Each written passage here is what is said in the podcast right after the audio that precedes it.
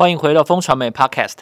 你现在收听的单元是热议华尔街，这是一个国际财经的快速胶囊。每个礼拜四带你了解这一周《华尔街日报》的要点新闻，帮你迅速补充营养，看懂世界财经大小事。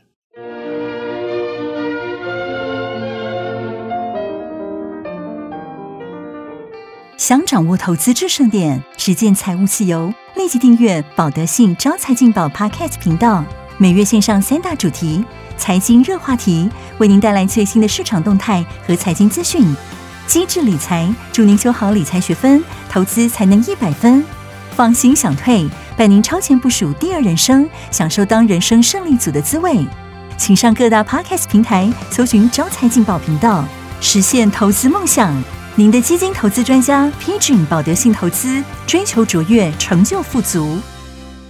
早安，各位听众朋友，大家好。今天是二零二三年四月十三号，我是风传媒的财经副总编辑周启源，坐在我身边的是好朋友之杰哥。嗨，大家好，我们是金牛帮帮忙导读电子报的共同作者，今天在这里为大家导读几则《华尔街日报》的重点要闻。首先，第一则看到的是晶片厂太旺了吗？台积电美国厂正在炒热周遭区域的地价，我们看到有附近有四十个物流仓库已经建起来了。它的规模跟密度可以说是全美第一的，但是州政府或者是联邦政府是不是在趁机增税呢？哦，这是一个很好的话题。那第二个话题呢，是关于电动车的，也就是当外商正在陆续的逃离中国电动车市场，血流成河的时候，为什么我们看到特斯拉又宣布要在上海砸大钱成立一个电池厂呢？哦，着眼的重点到底是什么呢？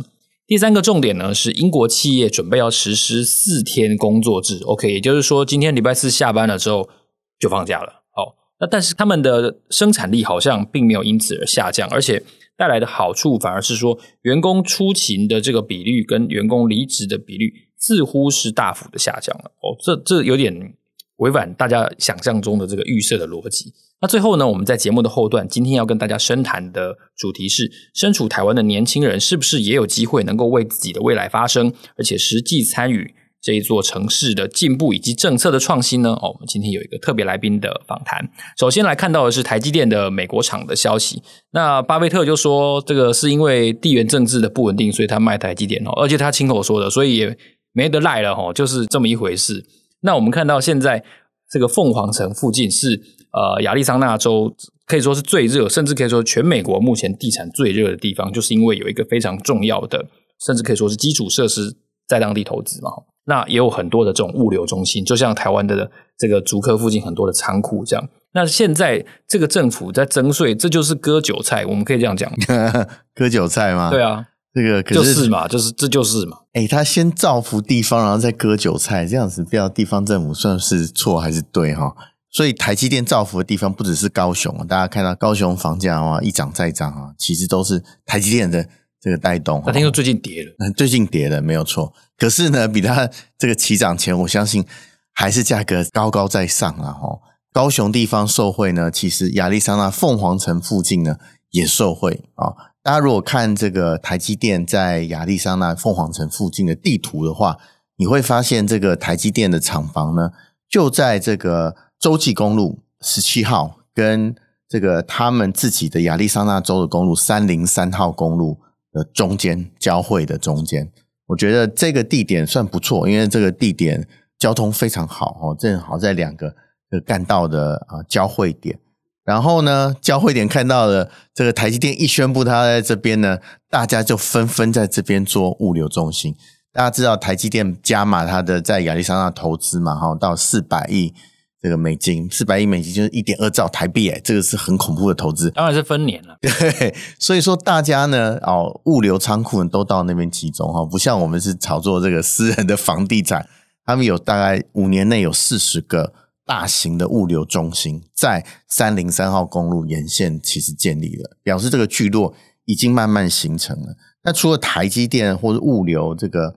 呃，仓库以外呢，其实如果大家看地图的话，台积电就在这个啊凤凰城的北边，南边呢就是 Intel，所以那个整个变成一个大聚落。那大聚落呢，除了半导体之外，LG 今年三月也宣布大概投资五十六亿在南部啊亚利桑那，大概是在 Intel 旁边啊。我特别去看了一下地图，然后建了一个这个电池厂啊，五十六亿其实也不小哦。那老实讲，在这个呃大家区域发展之后呢，州政府开始想说，哎，我是不是需要多一点油水哦？所以呢，他就希望征税，征是征什么税呢？价值型营业税。我查了一下，凤凰城地方税呢，大概是八点六，他想要再加零点五，也不是很多啦，我觉得也还好。那可是呢，就等你说这一句，希望他听得懂中文。对，他就等你说这一句。对，然后可是呢，其实有人反对啊，有人觉得，哎，你这样子是这个阻碍半导体或者科技产业在亚利桑那的发展，特别是好不容易啊，把这个众神都请到，众大神都请到了凤凰城附近了哈。如果说你加税的话，是不是像主持人吉原讲的，会有割韭菜的疑虑哈？这个其实还在争辩呢。不过在这是我的说法，但大家可以同 同意就好。不过在这个烘托之下呢，其实凤凰城附近呢，已经变成中全美大概以吞吐量来说，它大概是全美第三大的物流中心。第一大在芝加哥嘛，哈，第二大是南部的达拉斯，然后就在凤凰城。它现在比休斯顿还大了，哈。那东边的。这个宾州就更小了哈，所以说科技产业或是一个重镇聚落的带领哈，我们从凤凰城其实看到，如果能在当地创造就业机会，哦，创造生产力的话，对于当地经济是一个非常好的发展。那它外扩效应就会呃受惠于其他的产业，然后让这个凤凰城的地方变成全美第三大的物流中心。我觉得，诶，这个趋势好像确实是复制。台湾不管是从竹科蔓延到台中，台中蔓延到台南，台南那样蔓延到高雄啊，这一连串的半导体聚落已经在台湾形成。我不知道凤凰城会不会复制台湾的经验呢？是，那我们接下来谈一下这个特斯拉这个消息。其实我们不时都会谈电动车或者说特斯拉，但这次它的投资似乎又是一个呃，可以说指标性的一个动作。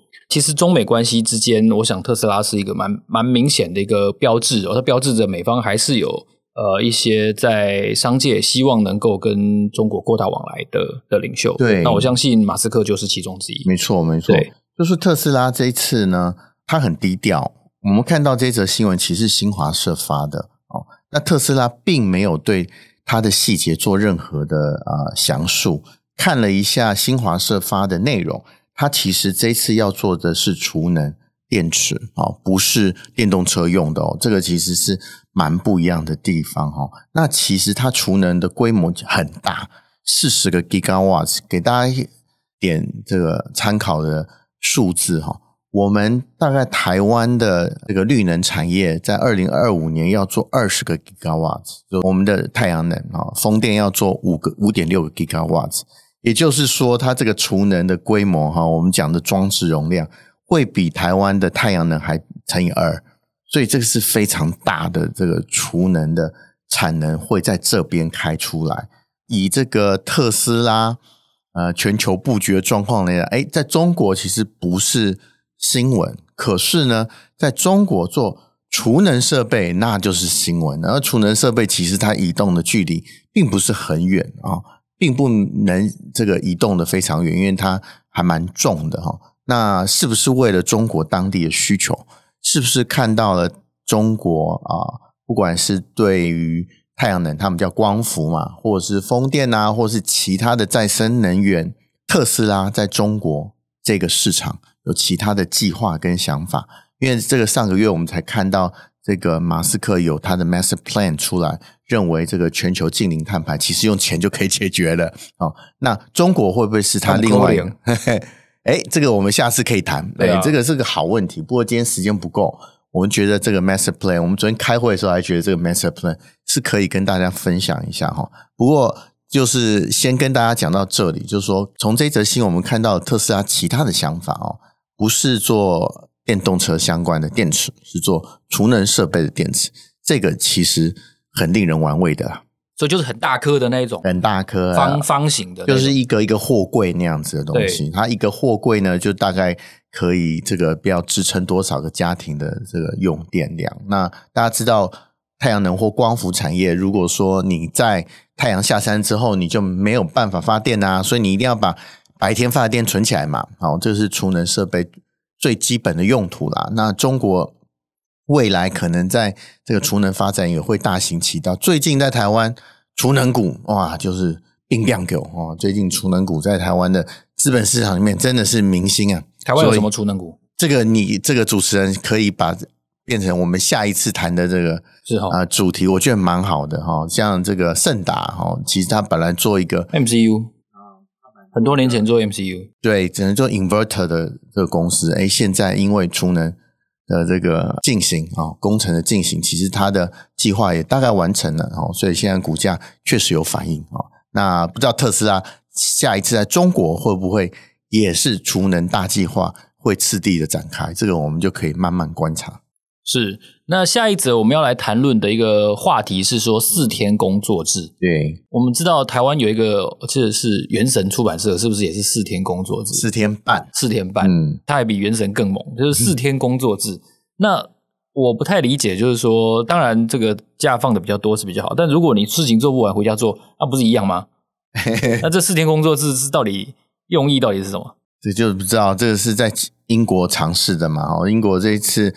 做了一个其他国家没有做过的，就是做了四天制工作日的实验，找了六十一家企业来做这个事情，然后涵盖了银行啊、快餐店哦，啊，然后行销机构啊、公司等等，一共有两千九百名，快了三千名的员工，其实加入了这个实验计划。哎，其实最后的结果出乎大家意料之外哦。哦，根据这个报告啊，他们最后的这个啊结案报告说，九成以上的参加企业说他们会继续实施。真的假的？对。然后有十八家企业说他们会把这个制度固定下来。哦，我觉得诶这个是蛮鼓励人心的 做法。不过我们之前放了连假，放的密密麻麻，不知道这个实施下来哦，会不会这个正反都有？不过诶我觉得。华尔街日报这篇文章还蛮有意思的，他其实访问到一个哦，大概有十几位员工的行销公司，然后这个老板创业者呢，其实她是个女生啊，她说她希望试试看是不是大家能够把工作安排更有效率。然后呢，她在这个工作开始前呢，她其实就分析了这各种工作安排，跟她盘点了十几位员工的工作内容。他觉得其实有百分之二十的时间都浪费在不必要的会议啊，然后差旅啊，跟其其他工作效率很低落的事情上面。我相信啊，这个我相信 应该不分文化，对对对，对不分文化都是这样子。二十趴我觉得还还低估了，低了，对对对，我觉得不止。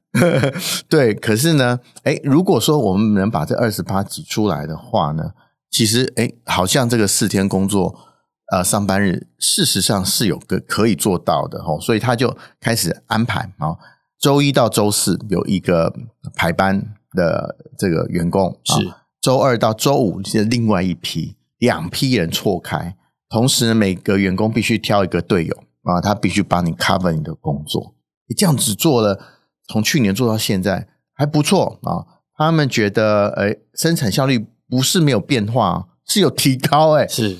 这个公司收入还比上年度增加了百分之近五十，所以说克莱尔小姐呢，她就决定要继续让这个四天工作日的制度在她的新创公司继续实施。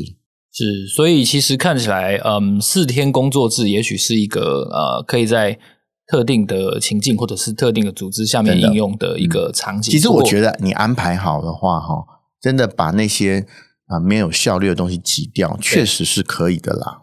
对，所以这个看起来有可能慢慢成为一种潮流啊。我们也期待它成为这个潮流了。希望来台湾呢、啊？对对对，我我期待这个风传媒可以先应用一下哈。好，非常谢谢志杰哥。透过刚才我们谈英国企业实行新的上班制度呢，我们认识到，其实一个创新的制度实行一个新的思维，其实可以为企业。甚至城市以及政府带来许多意想不到的正面的发展哦。那么，当我们在试着要改变传统，要追求一个创新的时候，要如何把这个创新形成一个趋势，甚至让它实行在台湾呢？今天呢，我们特别邀请到了新北市政府秘书长邱敬斌，呃，秘书长来聊一聊北台区域发展合作平台哦，请教邱秘书长哦，他刚才跟我们在开始的时候有聊到说，这个议题已经实行了二十年了，这样子一个二十年的平台执行下来，能够提供给大家一个什么样的协助跟展望呢？让我先来欢迎一下秘书长，Hello，秘书长您好，主持人好，各位听众朋友大家好。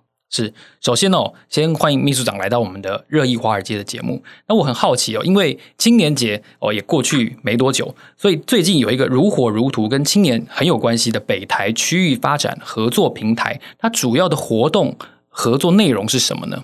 好，我想我跟各位听众朋友哈，跟主持人这边特别说明，北台的这个平台，它其实是在。二零零三年的时候，哈，呃，它不是由县市政府的首长指示要成立的，是。那其实是一个很特别，是因为当时我在台北市服务啊，那因为台北市曾经大概花了四年的时间，一直在讨论一个问题，就是说，呃，在下一个世纪的台北市，那他们应该要怎么面对全球化这样子的一个议题。所以呢，我曾经有做了四年的研究，但是非常非常让我惊讶的是，这些的研究的成果里面，答案竟然只有一个，那就是将来要面对到下一世纪的全球化的竞争过程当中，城市的部分没办法单打独斗，是它必须要打团体团体战，尤其是在台湾，我们必须要分工合作。是，但因为在这样子的一个主题的情况底下，在台北市当时希望能够走出台北市跟其他的县市的部分。看看能不能在专业的议题上面，大家有合作的机会。也因为这样子的机缘，所以后来我们整合了苗栗以北跟宜兰以南的这样子的一个八个县市，大概涵盖了哈总人口将近有一千万以上这样子的一个呃大的一个都会的范围。那这样子的范围刚好跟国外的一个非常多的这样子的一个大的都会范围哈，基本上它的整个规模的部分比较相似。是因为在这样的机缘的情况底下。那大家愿意在一起，那能够在专业的整合上面谈相关的一些合作的议题。那也因为这样子的整合过程，其实它是由一些中阶的主管，他们呃自主式的讨论之后，那大家觉得说，诶，从专业上面做整合，其实可以为台湾做一些事情。后来在大概一年的时间，在二零零四年九十三年的时候啊，那时候才正式由首长这边签署成立这样一个平台。是。那在这二十年走下来哦，我们看到今年刚好满二十年哦。今年有一个什么样的主题要来发挥呢？那在说明这个主题之前，我可能跟大家也特别说明一下，这二十年的当中，它其实分成几个阶段。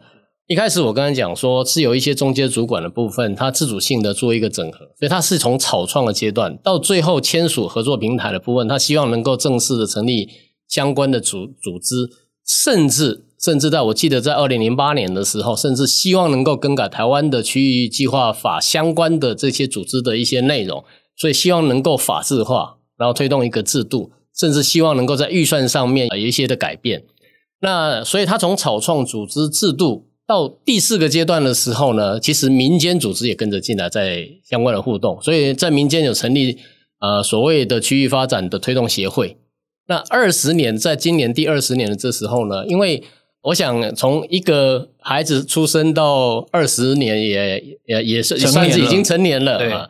所以北台它在运作过程里面，它其实非常的成熟。可是，在这二十年当中，我们突然发觉一个情况，就是呃，年轻人跟啊，在二十年前跟现在，其实有很多的一些思考逻辑，跟他们的对未来的期许，跟现在社会环境的改变，其实有很大的不同。是，所以在今年，大家希望。啊，如果有机会的话，我们希望让青年的创意也能够参与我们的公共政策，所以今年才会由呃北台的平台里面呃提出了这个所谓的开创新未来的这样子的一个呃方式，让青年的倡议能够让北台富裕。也就是说，我们希望在这个平台里面，让年轻人有一些对公共政策的想法，那他们的这些创意能够融入到我们公共政策里面。那所以呢，才由陈江举这边呢负责来相关的增建。那目前我们还在评选当中。那将来评选出来的这些相关的议题，我们认为在市政建设上面，或者是在推动公共议题上面有一些创新的作为。我们希望能够给他做一个相关的具体实现。那这里这一年当中，只要入选了这些议题的部分，我们会请各县市的行政部门一定要纳入到整个议题的制作上。是，那也让年轻人的创意可以在公共政策上面被实现，这是今年最主要的一个议题。是。相比二十年前，我们都知道二十年前虽然已经有网际网络，但那个时候的网际网络跟现在显然是完全不一样的。确实，所以年轻人在网络上面表现创意的方式，还有那些平台也都是不一样。那刚才秘书长提到的是说，整个创意的展现要来参与，甚至是。倡议来改变公共政策，参与公共政策，那要如何让整个参赛机制，或者说让整个评审委员能够看到有没有一些策略，可以让这些青年朋友，除了在网际网络的平台上面发贴文之外，他们参与这次活动的时候，要怎么样让大家更加重视他们的提出的政策？呃，我想我我们的整个增建的这个过程的部分，目前我们大概就是由年轻人先做相关的提案。在这个部分，我们大概界定大概三十五岁以下啊，那十八岁以上的这样子的一个年轻人，哪怕你是在学校的学生，或者是已经出来工作的这些呃年轻人，我们都非常的欢迎。我想他们对于他的未来的部分有很多的创意的思考逻辑哈，其实是值得我们做参考的。所以我们一开始的时候采用的是征件的方式，我们在各大媒体的部分大概都有做这样子的一个宣传。那我们也非常谢谢，我们其实投件的部分也非常的踊跃，但最终了哈，因为我们是希望能够把这这些的创意能够做具体的实践，所以我们在行政部门的部分，八个县市所有的相关的局处的部分，针对相关的议题，我们也会跟他们做互动跟讨论。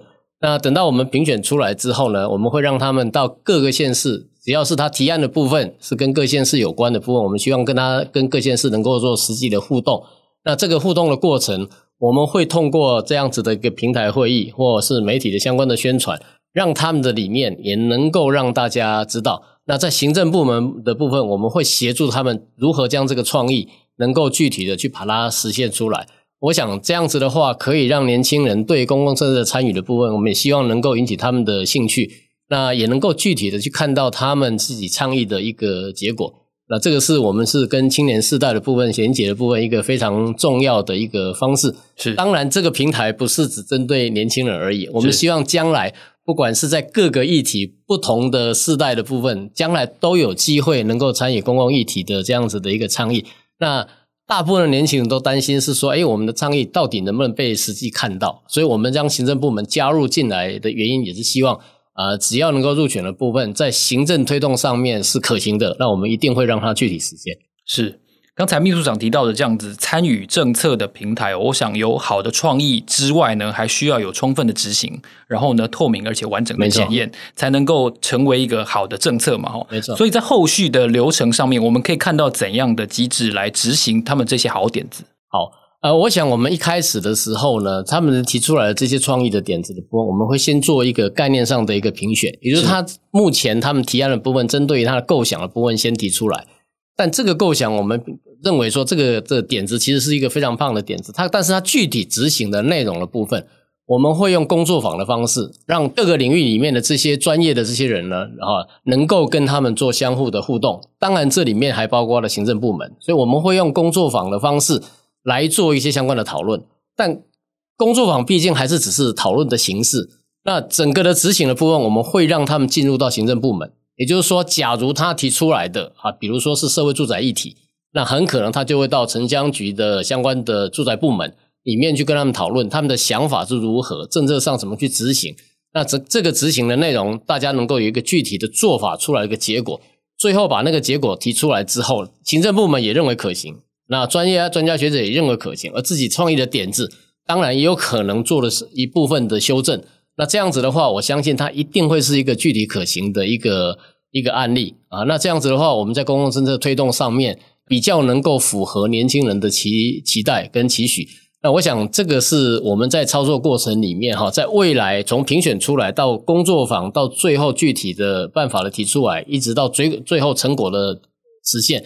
那今年当然把成果提出来，可是具体实践的部分有可能跨年度，因为它必须要去实现这样子的一个内容。对，那这个短时间就没错，这个是其实是我们最期待的。是，其实刚才诚如秘书长所提到哦，在。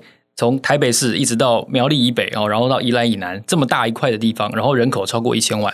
那如果你是十八岁到三十五岁的年轻的朋友，你对于公共事务有想要发声的话，我觉我觉得这是一个很不错的一个政策平台。你可以让你的理念被看到，而且被实践，然后被检验，这是一个非常非常好的机会。期待大家不要错过了这个很好的机会，能够踊跃来参与这次的活动。今天非常谢谢秘书长来到我们的节目现场。谢谢谢谢主持人，也谢谢我们各位听众。感谢大家的收听，你现在收听的是热议华尔街节目。下个礼拜四的早上八点，会在这里继续为大家导读华尔街重点的要闻。如果你想要知道更多最新的消息的话，欢迎你透过节目资讯栏当中的连结，订阅我们发送的免费电子报。每周会有三封，为你快速掌握国际财经大事。让我们下周见，谢谢，拜拜。